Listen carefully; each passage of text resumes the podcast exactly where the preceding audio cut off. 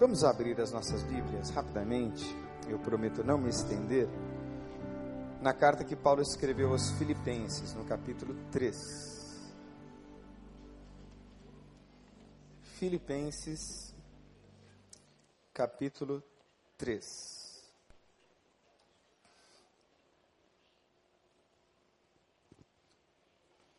Diz assim a palavra do Senhor em Filipenses, no capítulo 3. Finalmente, meus irmãos, alegrem-se no Senhor. Escrever-lhes de novo as mesmas coisas não é cansativo para mim e é uma segurança para vocês. Cuidado com os cães. Cuidado com esses que praticam o mal Cuidado com a falsa circuncisão, pois nós é que somos a circuncisão. Nós que adoramos pelo Espírito de Deus, que nos gloriamos em Cristo Jesus e não temos confiança alguma na carne, embora eu mesmo tivesse razões para ter tal confiança. Se alguém pensa que tem razões para confiar na carne, eu ainda mais. Circuncidado ao oitavo dia de vida, pertencente ao povo de Israel, à tribo de Benjamim, verdadeiro hebreu. Quanto à lei, fariseu, quanto ao zelo, perseguidor da igreja, quanto à justiça que há na lei, irrepreensível. Mas o que para mim era lucro, passei a considerar como perda, por causa de Cristo.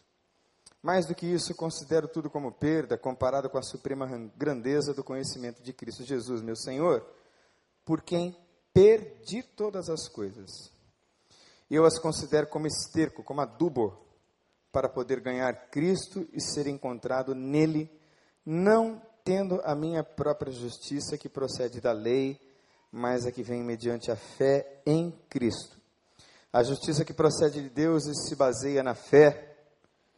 Quero conhecer Cristo, o poder da sua ressurreição e a participação em seus sofrimentos tornando-me como ele em sua morte, para que de alguma forma alcance a ressurreição dentre os mortos. Não que eu já tenha obtido tudo isso, ou tenha sido aperfeiçoado, mas prossigo para alcançá-lo. Pois para isso também fui alcançado por Cristo Jesus. Irmãos, não penso que eu mesmo já o tenha alcançado, mas uma coisa faço: esquecendo-me das coisas que ficaram para trás e avançando as que estão adiante, prossigo para o alvo, a fim de ganhar o prêmio do chamado celestial em Cristo Jesus. Aleluia! Uma coisa muito importante sobre tudo que você acabou de testemunhar é que, por mais incrível que isto possa parecer, ou até paradoxal, difícil de compreender, o grupo de passos, tanto quanto celebrando a recuperação, celebrando a vida, não é um treinamento. Não é um treina-faz. Ah, nós não esperamos que você tenha um ganho intelectual significativo. Esta não é a proposta. Muito embora a fé cristã seja uma fé inteligente e inteligível. É uma fé que abre os horizontes da intelectualidade, sem dúvida nenhuma. Porque a Bíblia diz que o espiritual discerne bem tudo. Mas o celebrando não é um trem na face. O celebrando não é algo que você, depois de terminar este curso, está apto para. É diferente. O celebrando é um vive, compartilha por isso é que é demorado. Por isso é que leva tempo e por isso que muitos desistem pelo caminho. Eu faço uma pequena comparação com aqueles que começaram comigo no ano de 2000, o Seminário Teológico Batista do Sul do Brasil. Aliás, no ano de 1996, nós concluímos o curso no ano de 2000. Era grande a turma, mas muitos foram se perdendo pelo caminho. Porque, apesar daquele seminário teológico ter um conteúdo intelectual muito denso, a vida espiritual de muitos foi se perdendo e a chama e a força para seguirem adiante na sua vocação também se perdeu. E disse alguém com muita propriedade que para quem não sabe para onde está indo ou está indo, qualquer caminho serve. Mas nós não temos um caminho, nós temos o caminho, a verdade e a vida. E o nome dele é Jesus Cristo. Aleluia. Ele foi revelado de uma vez por todas nas escrituras. Por isso que se pode conhecer de Deus, a gente conhece lendo a Bíblia. E o celebrando a vida, o celebrando a recuperação, não é nada mais, nada menos do que uma proposta de se viver a Bíblia. Não apenas se conhecer a Bíblia, perscrutar os textos, entender nas línguas originais, e fazer consultas entre teólogos e teólogos e filósofos, e o filó, filósofos exatamente, e o que mais se puder ter, não é para além da intelectualidade. A Bíblia é um conteúdo e é um livro de conteúdo espiritual para ser aplicado na vida, para ser aplicado em todas as dimensões da vida. E Paulo escreve essa carta aos crentes que estão na cidade de Filipos, é por isso que a carta recebe o nome de Filipenses, como se fosse a carta para os cariocas. Por isso é que Paulo escreve essa carta e ele a escreve preso, confinado. E ele tinha uma grande alegria em estar preso por causa do evangelho. E a primeira coisa que ele diz, que tem tudo a ver com o que a gente vive aqui no Celebrando, é que ele traz as coisas à memória, ou seja, aquelas coisas que foram ensinadas, para que aquela igreja colocasse aquelas coisas, aqueles mesmos princípios em prática. Ou seja, a fé só é viva quando ela é vivida. Por isso, o texto no primeiro verso diz: Alegrem-se. Não me é penoso escrever de novo as mesmas coisas, porque é uma segurança para vós. E vez por outra, a gente precisa fazer uma espécie de exame para saber como vai a nossa memória.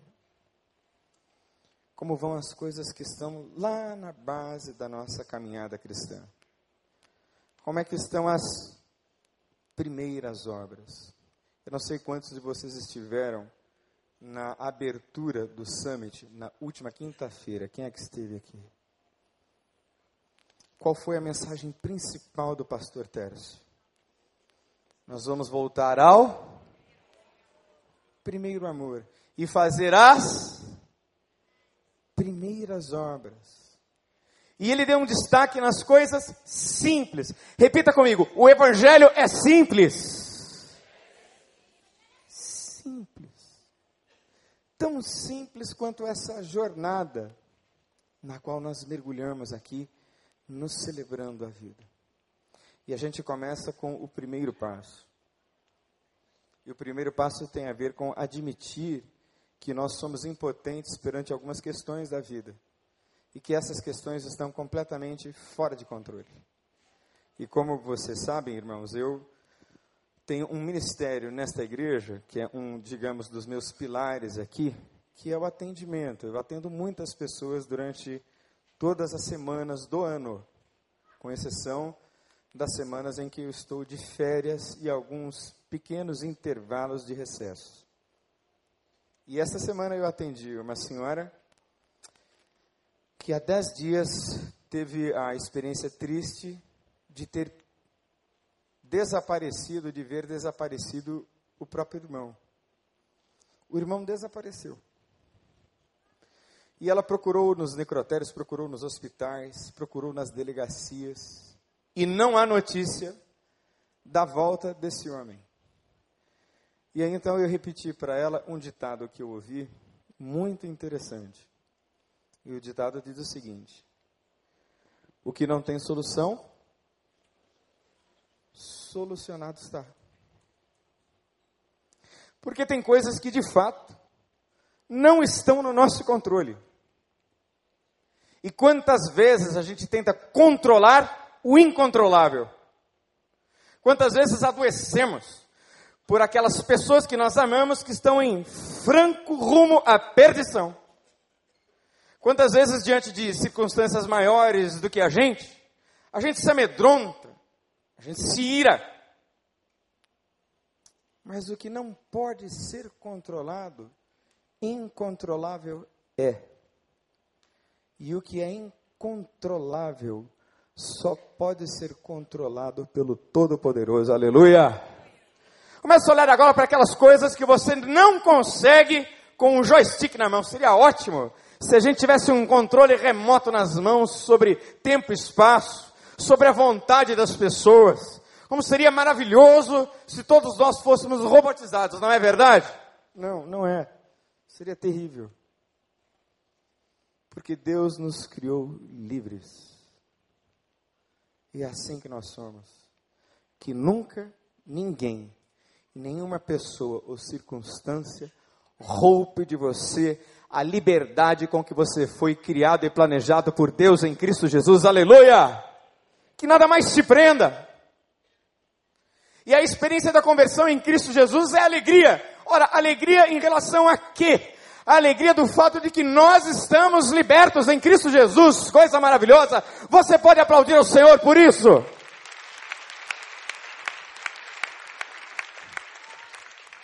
Eu fui livre completamente livre, para nunca deixar ninguém nunca mais me prender de novo. E é o que Paulo está dizendo. Alegrem-se no Senhor. Ele levou os seus pecados. Ele levou os seus grilhões, Ele levou o seu passado, Ele levou as suas cadeias, e Ele tem o controle da sua vida nas mãos, aleluia! Que coisa maravilhosa é essa segurança que nós temos nele. São essas duas as palavras que Paulo usa. Lembrem-se, alegrem-se. E ainda uma terceira, porque isso é uma segurança para vocês. Então é tão importante, irmãos, que nós tragamos à memória tudo aquilo que nós aprendemos, estamos aprendendo, e que coloquemos isso em prática. A fé só é viva quando a gente vive a fé quando a gente aplica a fé. Eu me lembro do meu pai negociando com outro irmão e ele tinha comprado uma marmoraria. E aí, na cláusula contratual, esse irmão não poderia abrir uma marmoraria por quatro anos. Tudo bem, os irmãos assinaram, e aí o meu pai, que é uma pessoa muito organizada, era uma pessoa muito organizada, junto com o meu irmão mais novo, organizaram toda a empresa. E aí, quando o irmão percebeu que a empresa estava indo bem, muito bem organizada, mudou de cara, mudou de ambiente, ele quis retroagir no contrato. E aí, na conversa que ele teve com o meu pai, ele disse: Bom, irmão, fé é uma coisa, negócios são outra. Assim, eu não misturo a minha fé nos negócios. Ao que o meu pai respondeu: Pois eu misturo a minha fé em tudo. Como assim não mistura fé nos negócios? A minha fé, meu irmão, dizia meu pai, tem que ser misturada em tudo, tem que ser aplicada em tudo na vida. E envergonhado, aquele irmão saiu para que meu pai pudesse tocar adiante o negócio. Então, fé, irmão, irmã, precisa ser aplicada a tudo, para que haja um testemunho de que você, de fato, está sendo transformado. Posso ouvir um amém? Segunda coisa importante que Paulo ressalta nesse texto é que é importante discernir as conexões. Olhe que expressão forte que ele carrega no verso 2: Cuidado com os cães. Que palavra forte. Ora, se Paulo diz para tomar cuidado com os cães, é porque os cães estão à solta. Existem seres humanos que podem ser comparados a cães. Aliás, poderia até dizer, coitado dos cães. se compará-los com determinados seres humanos. Concorda? Amém, irmão? Está aí um defensor dos animais. Mas o que Paulo está dizendo é: cuidado com o tipo de conexão que você faz. Cuidado com os relacionamentos que você nutre. Cuidado com as pessoas que você convida para a sua intimidade. Cuidado, cuidado, cuidado. Ouvi atentamente uma palestra de um psicólogo chamado Henry Cloud. E ele fez um quadro de quatro conexões possíveis, conexões relacionais. Diga comigo, eu sou um ser relacional. Eu me relaciono com as pessoas. É impossível não se relacionar. Nós interdependemos uns dos outros. Então ele coloca quatro possibilidades relacionais de ligação de uma pessoa para com outra, de ligações de uma pessoa para com determinados grupos. A primeira possibilidade relacional é o isolamento, onde você não se liga com ninguém.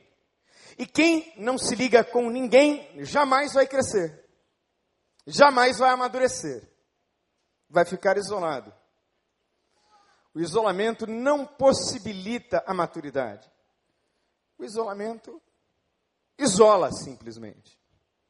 Mas tem uma segunda possibilidade relacional, que é a má conexão. É a conexão com aquilo que Paulo descreve como conexão com os cães.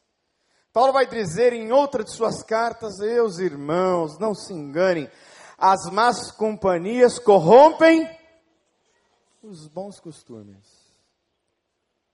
Como nós somos influenciáveis? Como nós nos deixamos influenciar?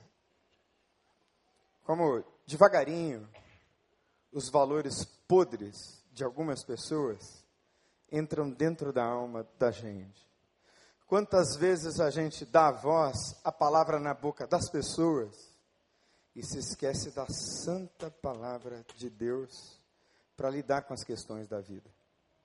Aí a gente se prende a essas pessoas que arruinam casamentos, que destroem negócios, que desencaminham os filhos, que semeiam contendas, que são terríveis conselheiros, tem motivações podres e você está ligado a elas. Logo que eu me converti, me advertiu o meu pastor: Meu filho, corte as relações com aquelas pessoas que te levavam à destruição do seu passado. Ore por elas para que elas tenham a mesma oportunidade de você de conhecer a Deus. Mas agora é hora de cortar relações com elas. Então eu quero dizer a você, no nome de Jesus, aquelas conexões que são ruins, que estão te trazendo má influência e prejuízo, precisam ser cortadas no nome de Jesus. E às vezes arrancadas com raiz e tudo. Muito cuidado com este canto tão terrível da má conexão. A, terceira possibilidade relacional é a chamada conexão alternativa, que você se liga apenas superficialmente à pessoa ou às coisas. O que é uma conexão alternativa? Ah, pode ser um vídeo de pornografia na internet, é uma conexão alternativa, você está ligado ali. Pode ser algumas garrafas de cerveja, pode ser um relacionamento extraconjugal, pode ser um roubo, pode ser uma falcatrua, pode ser uma diversão, pode ser uma balada, pode ser um segredo escuso. São conexões alternativas. E normalmente essas conexões alternativas dão prazer. Pode ser um impulso por compra desenfreado. Pode ser uma dificuldade de conter impulsos de ira. Está ali, nessa conexão alternativa. Ali. Ruim. Continuando vazio e superficial. E a última possibilidade relacional, segundo o Dr. Henry Cloud, é a conexão saudável. onde você se liga com gente que vale a pena, onde você se liga com gente que te impulsiona para o crescimento, onde você se liga com gente que te influencia para a vida, amigos mais chegados que um irmão, gente para quem você pode ligar quando você estiver sem dinheiro, para quando você estiver doente ou para quando você estiver no pior momento da sua vida. Eu tenho uma pequena lista, irmãos. Uma pequena lista. Que eu espero que Deus aumente. De algumas pessoas para quem eu posso ligar num momento difícil da vida. E eu tenho procurado me cercar dessas boas conexões, observando o alerta profético de Paulo: cuidado, cuidado, cuidado com essas conexões ruins, cuidado com os cães. A terceira coisa importante que tem a ver com o celebrando e, obviamente, tem a ver com vida cristã, repita comigo: é preciso perder para ganhar. Nós vivemos numa sociedade altamente competitiva. Ninguém quer perder coisa nenhuma. Ninguém quer perder nada. Ó, entrei para ganhar. Eu vim buscar a minha bênção, vim buscar a minha vitória. Eu vim aqui para ser bem sucedido. E muita gente vem à igreja para isso mesmo. Né? E a motivação pode estar incorreta, mas parece que a palavra de Deus vai colocando assim a sua motivação no eixo. Pois todo aquele que quiser ganhar a sua vida, perdê-la. Mas aquele que quiser perder a sua vida por amor de mim, achá-la. É o que Paulo vai dizer entre os versos 7 e 8 desse capítulo. Mas o que para mim era lucro, passei a considerar como perda por causa de Cristo. Mais do que isso, considero tudo como perda, comparado com a surpresa grandeza do conhecimento de Cristo Jesus, meu Senhor, por quem perdi todas as coisas. Eu a considero como esterco, como adubo, para poder ganhar Cristo. Ora, Paulo era um homem de posição. Paulo era um homem da mais alta competência, era perseguidor da igreja, tinha cartas para perseguir a igreja, era altamente respeitado entre os fariseus, homem muito erudito, conhecedor das Escrituras, que julgava ao perseguir a igreja fazer um favor a Deus, até que Deus lhe apareceu e a sua vida foi completamente transformada numa experiência em que o próprio Cristo lhe diz: Saulo, Saulo, por que me persegues? E a vida desse homem muda a partir desse encontro maravilhoso que ele tem com Cristo. E aí há uma encruzilhada na vida de Paulo, porque ele tinha vida pré-estabelecida, todos os louros e honrarias de ser um homem de destaque dentro daquela sociedade judaica. E aí ele é chamado para ser perseguido, tal como ele ordenava mortes, agora o quadro se inverte. E ele é chamado por Deus para passar de perseguidor a perseguido. Vem cá que eu quero fazer um negócio com você, Paulo. Você vai perder tudo. É mais ou menos isso o que Deus em Cristo Jesus está dizendo a você hoje. Quem dentre vocês, nesta noite, gostaria de perder alguma coisa? Perder. Quem de vocês, por causa do Evangelho, por causa de Cristo, por causa da Sua palavra, está disposto a perder um embate, está disposto a perder uma razão, uma causa? Quem é que, por causa do amor de Cristo, está querendo perdoar, está querendo deixar ir, está querendo deixar de resistir. O Evangelho tem muito de perder. E na medida em que a gente vai se deixando vencer morre a coisa principal. Morre o nosso eu. Não existe crescimento em Deus sem que morra o seu ego. Não existe. É ilusão. Não existe crescimento sem perda, sem abrir mão. Eu era novo convertido e meu pai me disse: Filho, chegou a hora de você voltar para casa. Eu acho que eu já contei essa experiência algumas vezes aqui. E era o auge financeiro da minha família. O auge financeiro. Meu pai disse: Volta, filho. Volta e vem para casa. Você faz a faculdade que você quiser fazer. A gente abre um negócio para você. Foi então que eu disse: Pai, eu não posso voltar.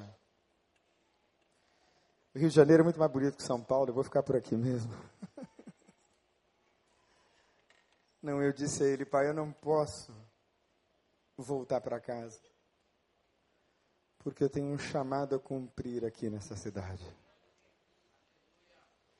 E aí então, durante quase seis anos, eu trabalhei como voluntário.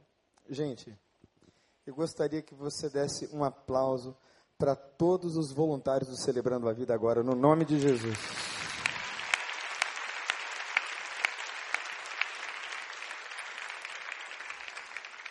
Tudo isso que você viu aqui, sabe com o que é que eu contribuí?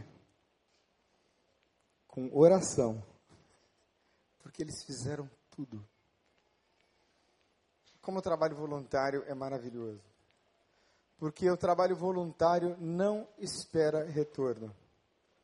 É gratuito. E a gente vive numa sociedade e num tipo de relação com outra, a gente não percebe que a gente faz isso, mas a gente faz isso toda hora. Ó, eu te dou isso, mas você me dá aquilo de volta. Eu não é, gente? Eu estou exagerando, não? Não, voluntariado é uma coisa gratuita. Aliás, a oferta que Deus aceita é aquela que a gente dá para alguém que jamais será capaz de nos retribuir. Mas a gente fica numa relação de troca com a outra pessoa o tempo todo. E somos sofisticados em fazer isso.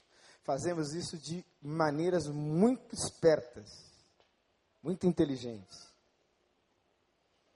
Então Deus me chamou e durante quase seis anos da minha vida eu fui um voluntário de uma casa de recuperação. Era um lugar muito pobre, muito humilde, numa cidadezinha pequenininha chamada Paraíba do Sul, no meio do mato. Tanto que uma época eu fui trabalhar de volta no mesmo lugar. Aí minha filhinha Nicole tinha só cinco anos. E ela me disse quando entrou estrada dentro da missão: Pai, você agora vai trabalhar na floresta? De tão no meio do nada e no fim do mundo que era o lugar.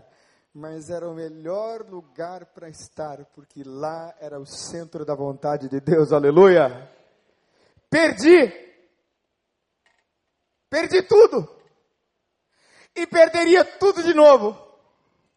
Só para viver tudo de novo a santa vocação com a qual eu fui chamado. Aleluia. Não troco por nada. Esse meu chamado. Por isso você também precisa aprender a per perder. Presta atenção. A maior das lições na vida não é ganhar. Ganhar é fácil. Celebrar é fácil. Difícil mesmo é aprender a perder. E aqueles que aprendem a perder acabam sendo os melhores vitoriosos para a glória de Deus. Você já aprendeu a perder? Se não aprendeu, precisa aprender. Dá como perdido a causa entrega, esquece. Que alívio, gente. Quando a gente tem uma coisa que a gente julga preciosa, a gente diz: É teu, Senhor. Que alívio. Quando a gente diz: Toma nas tuas mãos e leva. Que coisa maravilhosa. E por último, gente, o que o texto propõe aqui, para a gente encerrar, é uma constante reinvenção de si mesmo. É o que Paulo propõe. Irmãos, não penso que eu mesmo tenha alcançado, mas uma coisa eu faço: esquecendo das coisas que para trás vão ficando e avançando as que estão adiante, prossigo para o alvo. Repita comigo: prossigo para o alvo. Deixa as coisas que estão lá para trás e segue adiante. Olha para frente. Celebrando, a gente tem uma ilustração muito interessante que é do pastor Rick Warren. Não é possível dirigir um carro olhando o tempo todo no retrovisor. Se você dirigir um carro olhando o tempo todo no retrovisor, você não vai chegar a lugar nenhum. Ali na esquina ou aqui mesmo dentro do estacionamento, você vai bater o carro. Por isso é que nós não vivemos no passado. A gente olha para o passado pelo retrovisor, mas nós olhamos para frente, porque é para frente é que se anda, e é lá na frente que está o nosso alvo, no nome de Jesus. Quem já foi aqui à cidade de São Luís do Maranhão? Quem já foi no Maranhão? Tem uma coisa muito curiosa lá em Maranhão. Eu fui algumas vezes para pregar. Tem um Guaraná Jesus. Quem conhece o Guaraná Jesus? Oh, coisa horrorosa, meu Deus. Para começar, é cor de rosa. Horrível. E Guaraná com este nome, Jesus, gente me perdoe, mas é rebaixar demais o nome de Jesus. Guaraná, Jesus, é quase um sacrilégio, um pecado tomar aquele Guaraná. Mas eu experimentei o bendito Guaraná Jesus, aquele troço cor-de-rosa, com gosto de remédio horroroso, mas vende que é uma coisa lá no estado do Maranhão, mas vende demais. Ele tem um gosto assim, quem matou o gosto? Eu falei, mas Simone, meu Deus, que gosto é esse? Ela disse, é gosto de cravo da Índia. E é mesmo. A Simone Guedes de Castro Camaforte descobriu a forma do Guaraná Jesus. Você já ouviu falar na Coca-Cola Company? Já, né? Muito bem. A Coca-Cola viu o crescimento exponencial de vendas do Guaraná Jesus no estado do Maranhão. Sabe o que a Coca-Cola fez? Foi lá e ofereceu uma vez para o dono comprar Guaraná Jesus. O dono não quis vender. Uma segunda oferta maior. Na terceira oferta, o sujeito não resistiu, porque ele vendeu o Guaraná Jesus por milhões de dólares. E ele ainda ganhou uma pensão vitalícia enorme estendida aos netos. Você deve estar pensando, né? Poxa vida, a Coca-Cola, você comprar o Guaraná Jesus. Acho que alguém lá na Coca-Cola deve ter pensado o seguinte: nós somos a Coca-Cola, mas esse Guaraná se chama Jesus. Então a gente vai segurar o Guaraná Jesus no estado do Maranhão. Gente, se, se você quiser experimentar agora na Jesus, só na feirinha em São Cristóvão. Só lá que tem. Não tem mais lugar nenhum. Porque a Coca-Cola impede a venda para outros estados. Coca-Cola precisa disso? O que, é que você acha? A Coca-Cola tem olhos de águia, né? E nós temos olhos de quê? A Bíblia diz que nós precisamos ser simples, como as pombas, e astutos como as serpentes. Não é para manipular o outro, não. Não é para enganar o outro, não. Mas sabe, o Evangelho, na medida em que a gente cresce e avança, ele nos confronta. Sabe aquelas manias que você tem? Sabe aquelas coisas que você insiste em fazer? que dão sempre errado? Pois é, isso a gente chama de insanidade. Aquelas coisas que você faz do mesmo jeito e dá sempre errado. Para com isso, por favor. Muda. Faz aí uma melhor invenção de você mesmo. Quantas vezes a gente já ouviu aqui nos treinamentos do Summit o seguinte: que uma empresa, tanto quanto qualquer pessoa, vai subindo, vai subindo, vai subindo e alcança um auge. Quando você alcança o auge, a tendência é ficar confortável no auge. E se você ficar muito tempo, muito confortável no auge, você começa a decrescer. Olha, subir é difícil, mas descer é rápido. Você desce assim, ó. Por isso é que a Coca-Cola olhou o Guaraná Jesus, aquela coisa cor-de-rosa horrorosa, mas que os maranhenses e possivelmente os outros brasileiros iam gostar. Vamos comprar esse negócio. Porque Coca-Cola é isso aí. Guaraná Jesus, não. Como é que vai a sua reinvenção de você mesmo? Será que você estagnou? Está parado? Será que as pessoas estão vendo que você está assim em queda livre, mas você não viu? Isso no celebrando a gente chama de negação. Está todo mundo vendo, mas você não vê. Então eu quero propor a você hoje, no nome de Jesus, que você traga a tua memória e põe em prática tudo o que você aprendeu. Que você faça assim, um bom discernimento das suas conexões, das pessoas e dos grupos com os quais você se liga, das coisas que fazem você ficar conectado e ligado. Queria que você hoje perdesse. E eu gostaria que hoje você se reinventasse. No nome de Jesus. Queria que você fechasse os seus olhos.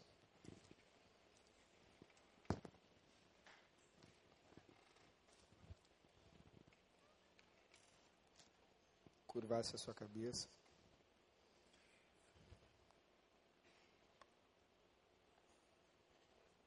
Querido, querida, você pode muito mais. Você pode muito mais além. Você pode muito mais longe. Feche os seus olhos. Não olhe para mim, não olhe para os lados.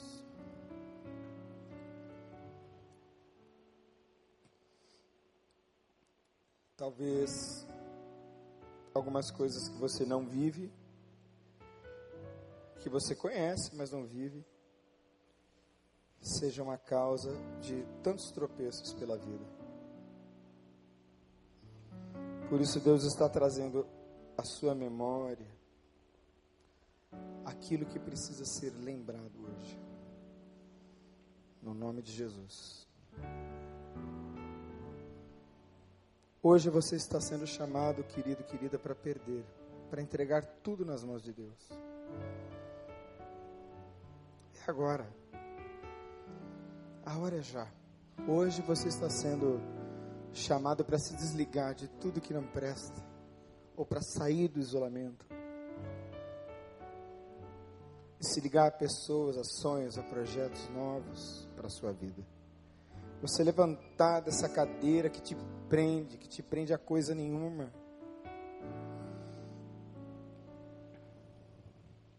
Quem sabe hoje é dia de você começar uma reinvenção, uma reedição de você mesmo.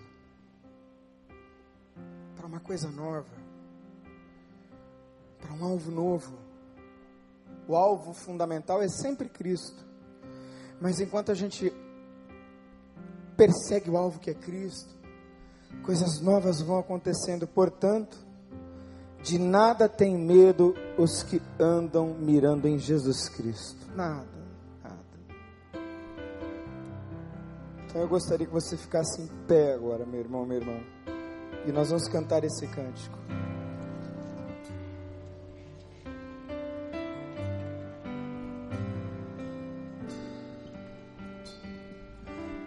teu amor me fascinou.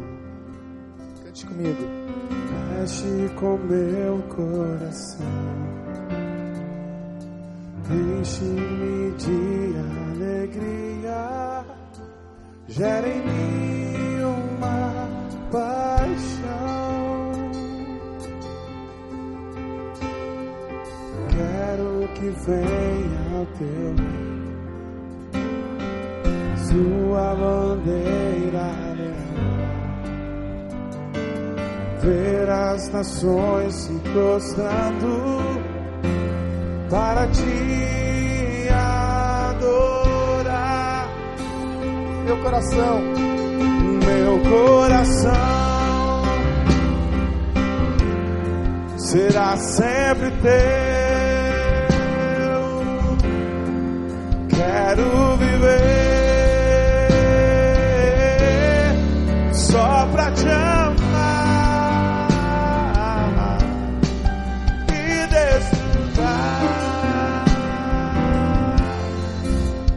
teu amor. Me envolver em teus braços, sentir teu calor. olha para mim. Se Deus falou com você através dessa mensagem, queria que você fizesse uma coisa muito simples, que você saísse aí do seu lugar e viesse aqui na frente agora em nome de Jesus. Você que vai perder alguma coisa hoje, vem cá. Coloque aqui no altar do Senhor. Deus ministrou seu coração. Enquanto a gente estiver cantando, você vai sair do seu lugar e vai se apresentar aqui diante de Deus. Você que precisa de coisas novas para sua vida, sai do seu lugar e vem para cá agora. Eu quero ministrar sobre a sua vida, eu quero orar com você. Sai do seu lugar e venha. Pode vir. Teu amor me fascina, Deus falou com você, sai do seu lugar. mexe com meu coração. Enche-me de alegria, gera em mim uma paixão. Quero que venha ao teu reino tua bandeira levar, ver as nações se prostrando para te adorar, meu coração será sempre teu.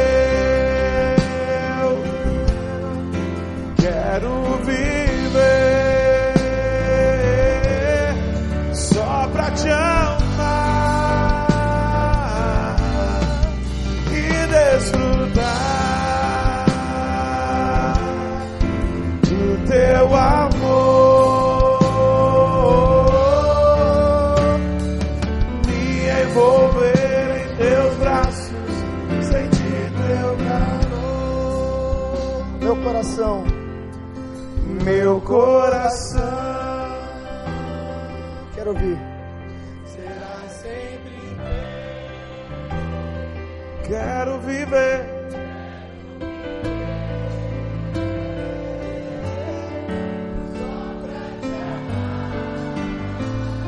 E desfrutar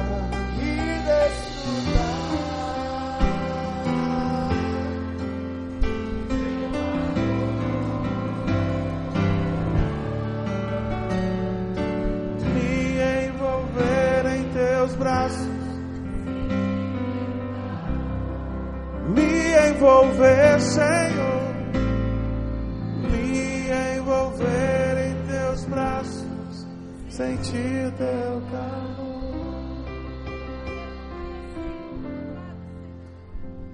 Gente tão querida e tão amada, Deus. Filhos e filhas amadas tuas, amados teus, que ouviram a tua voz nessa noite. Ó Deus, que esta palavra se torne viva na vida deles em nome de Jesus. Ó Deus, tira as coisas velhas, ó Deus, como a parábola que lemos. Que aquele homem, ó Deus, separou coisas novas e velhas daquele bom tesouro. Ajuda os teus filhos a ter esse discernimento nessa noite, Senhor. Pai, que o velho de fato fique para trás. E que eles prossigam para um novo alvo, para um novo propósito na vida. Eu te peço humildemente, Senhor, que tu faças novas todas as coisas nessas vidas, Senhor, aleluia. Que o nosso coração, como diz o cântico, Senhor, será sempre teu. Nós queremos viver intensamente, Senhor, para a tua glória. Por isso te adoramos e te bendizemos. E terminamos, Senhor, no nome de Jesus.